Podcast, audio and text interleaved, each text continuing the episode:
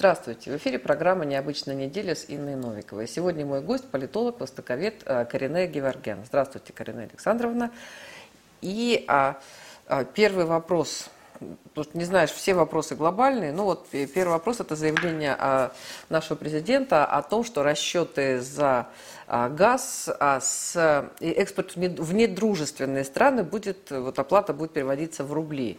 Как вы считаете, это а, поможет э, как-то там поднять рубль, э, решить какие-то проблемы, либо это такое жесткое заявление, там, похожее на шантаж?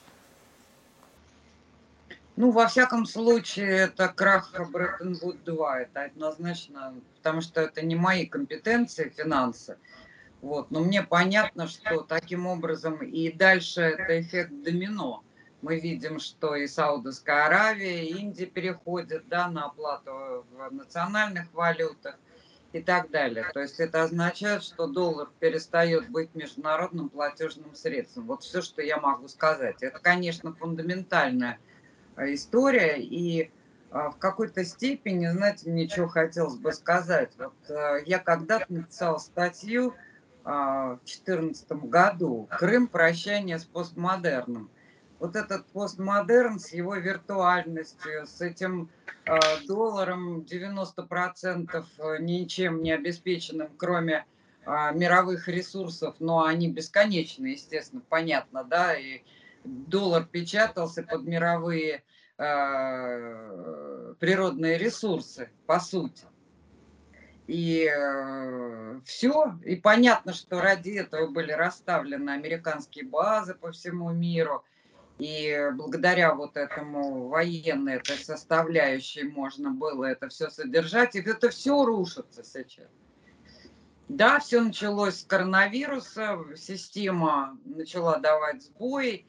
И вот эта культура виртуальности, она уходит. Причем уходит она очень страшно. И вот, эти, вот этот шок очень многих которые, людей, которые привыкли к этой виртуальности, верили в нее.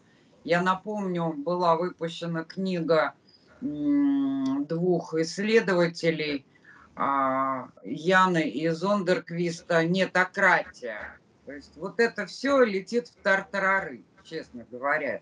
Значит, летит в тартарары долларовая система, то есть э, международных платежей – а, соответственно, вся культурная составляющая, вся пропаганда потихонечку будет накрываться медным тазом, извиняюсь за дворовое выражение. Вот это вот все, причем это схлопывание будет происходить очень быстро. И вот эта встреча с реальностью или встреча с собственным бытием, как говорят философы, а, и Дело в том, что ведь э, в этой культуре отмены, эта культура отмены была культурой подмены. То есть если переходить на английский, cancel culture, да, а, культура отмены. Вот нас пытались как цивилизацию отменить, а мы сказали, да пошли вы нафиг, да, и не отменились. И вот здрасте, а что с этим делать, да? Но культура отмены на самом деле была культурой подмены, substitution – culture. То есть никогда святое место пусто не бывает. Это вот ты что-то отменяешь, на это место что-то приходит. И приходило, приходил постчеловек, точнее, просто уже вот эта постмодернистская идея Фуко а, о смерти субъекта, а дальше он приходил к выводу о смерти человека, ну да, убивалось все, убивалась человечность, убивались понятия человечности, любые формы человеческой идентичности, этнической, религиозной, социальной, какой угодно, возрастной, э, стилистической, ну какой хотите. Они все отменялись. Даже половой, понимаете, идентичности. Все отменялось, вот все отменялось этой культурой. И вот это все летит в тартарары я хочу сказать. Мы возвращаемся к старому, не знаю, насколько доброму, но к старому миру, где человек – это человек, где а, сила решает очень многое, где да. столкновение с реальностью, в которой нет газа, нет нефти, не на чем ездить, нечем топить, где ты мерзнешь, где тебе нечего есть, где миру угрожает голод, в том числе э, в связи с, э, мы знаем, я не хочу развивать эту тему, но они довольно много говорят, что вот эти э, все события, в том числе а, которые готовились на Украине, а готовилось наступление на Донбасс и стирание его ластиком. И, собственно говоря, эта операция была опрокинута превентивными действиями российской спецоперации и признанием республик Донбасса. Вот это все. Вот как-то Донбасс оказался тем оселком той точкой кристаллизации, с которого это все начинает раскручиваться. А, дело в том, что вот это старое мироустройство, оно действительно начинало давать сбои и без Донбасса, соответственно. Но именно Донбасс, как сейчас вот мы видим, оказался этой точкой, а, вокруг которой это все начинает раскручиваться. Мы не знаем, каким будет это мироустройство и кто его предложит.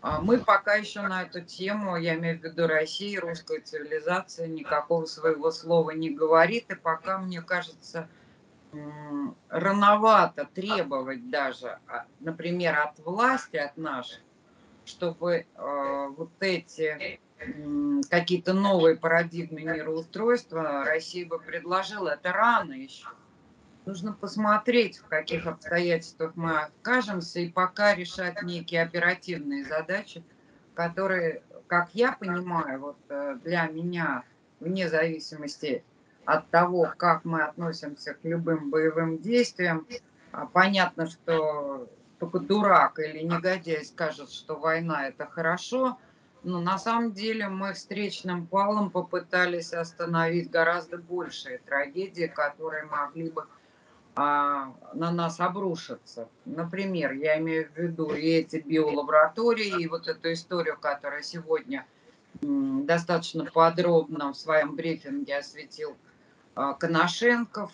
А, то есть э, вся эта история начинает раскручиваться очень страшно, и мы знаем, что на Украине было около 30 этих биолабораторий. Это все бы грохнуло на нас, в том числе на тех, кто кричит «нет войне», осуждает Путина, бежит в Израиль или в Латвию, или еще куда-то. Но по большому счету, вы знаете, я так понимаю, я сегодня гулял с собакой и думала, а ведь в общем в основном убежала массовка. Вот убежали представители масс-культуры. Я не против масс-культуры, я, я не являюсь ее потребителем. Вот просто говорю. А, но, а в общем, а нужны ли они в этой ситуации? Понимаете, когда столь экзистенциальный ужас наступает, вот, этот, вот эти суррогатные формы культуры, они, в общем, перестают быть нужными, по большому счету. Остается только настоящее. Поэтому мы все ближе к этому все ближе к встрече с настоящим.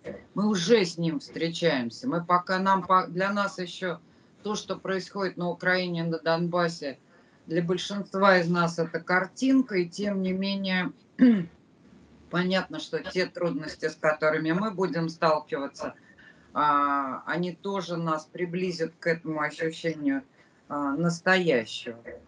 Поэтому вот, э, по-моему, да, ну да, мы стоим на пороге какого-то нового мироустройства, которое будет тоже несовершенным, как и все прежние мироустройства. Это понятно.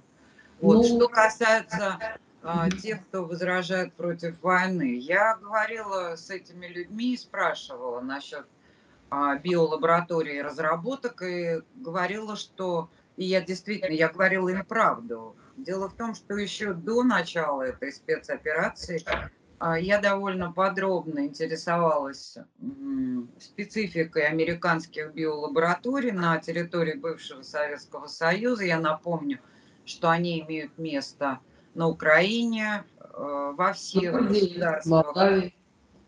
Во всех государствах. Я говорю о постсоветском пространстве э, Закавказье, то есть это Грузия, Армения, Азербайджан. Это Казахстан, однозначно совершенно там тоже немало этих биолабораторий. Я задавала вопрос а, специалистам, которые в частности успели поработать в американских биолабораториях и по американским программам. Поэтому я, я всегда опираюсь э, на материалы, которые мне дают э, компетентные специалисты. А, я говорила со специалистом, а, который вот работал в американских биолабораториях, его приглашали на работу в Грузию, он отказался. А, я говорила с нашими вирусологами и биологами отечественными и сопоставляла эту информацию. Вот я задавала этот вопрос. А как вам это? Или я говорила о том, что половина блоков из четырех действующих украинских атомных электростанций находится в предаварийном состоянии. И объясняла, почему. И это мне говорил человек, который занимается безопасностью атомных электростанций, и он а, при МАГАТЭ существует некий такой совет старейшин и специалистов. Вот я разговаривала с таким специалистом, который в 2015 году в МАГАТЭ делал доклад о, о том, что переход э, половины блоков украинских э, электростанций на стержни компании Westinghouse американской означает потенциальные аварии. Дело в том, что стержни для этих электростанций Вестенхаус э, выплавляет э, в Швеции, и их сплав не соответствует требованиям безопасности. Этот сплав – секрет фирмы Твел российской. Вот. А, соответственно, то есть они не кондиционны в любом случае. И еще, кроме всего прочего, вот такая скучная вроде тема.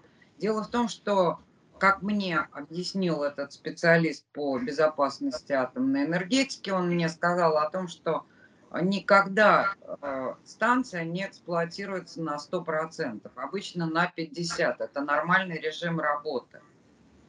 Вот, он сказал, что с 2014 года все украинские электростанции атомные эксплуатировались на 100%. То есть они находятся в предаварийном состоянии. И вот этим людям, которые пишут «нет войне», которые там осуждают, которые мечтают о смерти Путина, о том, чтобы мы остановили спецоперацию и прочее, прочее, прочее, я задавала этот вопрос. Такое впечатление, что либо они зомбированы, либо они не слышат это. То есть им эта тема, она как бы находится вне а, их восприятия как такового. Я говорила, хорошо, да, жалко, давайте, вы жалеете украинцев, там, я все понимаю, это действительно ужас-ужас, то, что там происходит. Ну, а вот о себе, дорогих и любимых, как-то вы не хотите позаботиться? Все-таки нас 140 миллионов, и мы получим а, атомное облако на всей территории европейской части как минимум.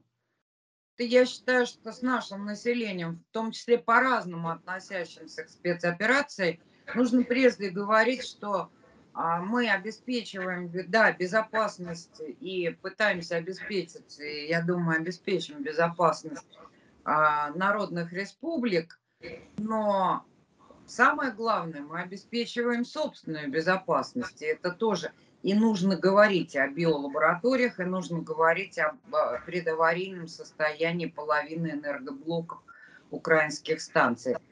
Ну, там, кроме этого, еще такое э, насаждение вот этих фашистских, нацистских э, идей, а, и молодое поколение, которое с детского сада учит э, историю своей страны, в общем, в той форме, которая...